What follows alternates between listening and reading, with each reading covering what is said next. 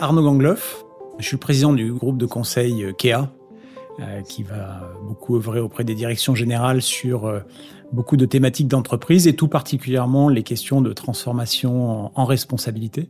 Et cette idée d'économie souhaitable que nous avons le plaisir de, de partager avec François Morinière et toutes les équipes des entretiens de Valpré cette année.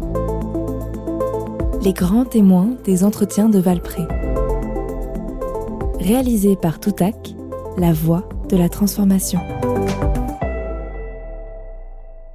Est-ce que je peux associer à un moment de ma vie cette prise de conscience du fait qu'il fallait changer en tant que dirigeant de KEA finalement? Je vais te donner un moment qui est, très personnel, qui est euh, ma séparation en 2013.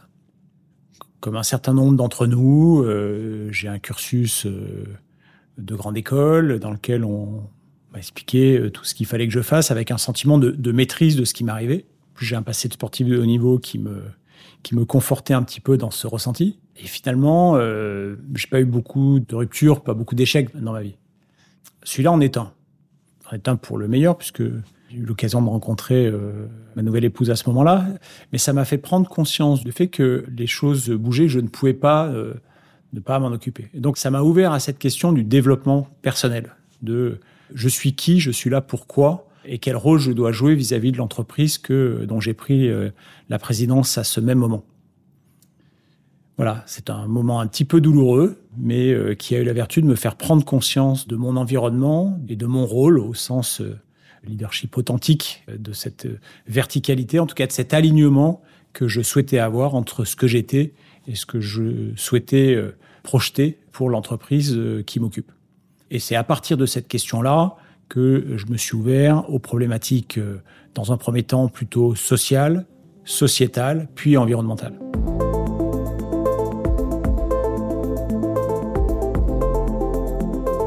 Donc j'ai le sentiment que oui, les choses bougent.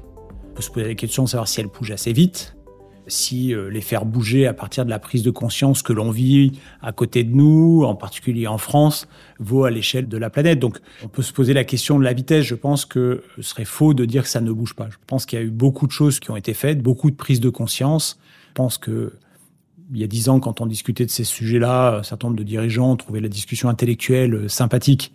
Mais enfin, ça restait au stade des discussions intellectuelles. Aujourd'hui, plus un dirigeant n'affiche le fait que c'est pas une préoccupation pour lui et qu'il s'est pas mis en chemin dans cette direction. La nature des discussions n'est plus la même. La nature des discussions n'est pas de savoir si c'est un sujet. La nature des discussions, c'est comment j'y vais.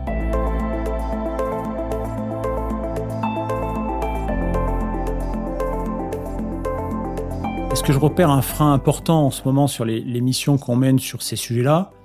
Je, pourrais en citer plusieurs. je vais rester sur une qui est le système de mesure je pense que euh, on continue à regarder ces sujets-là avec les mêmes lunettes que ceux que nous portions euh, dans la lecture du monde précédent.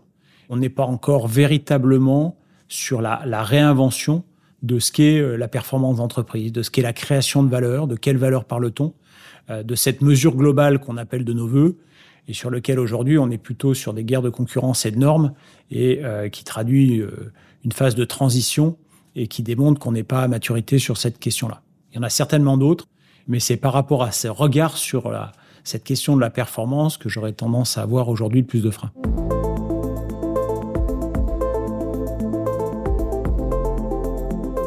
Ce podcast vous est proposé par les entretiens de Valpré, en partenariat avec Kea Partners et Thomas More Partners, et réalisé par Toutac, organisme de formation.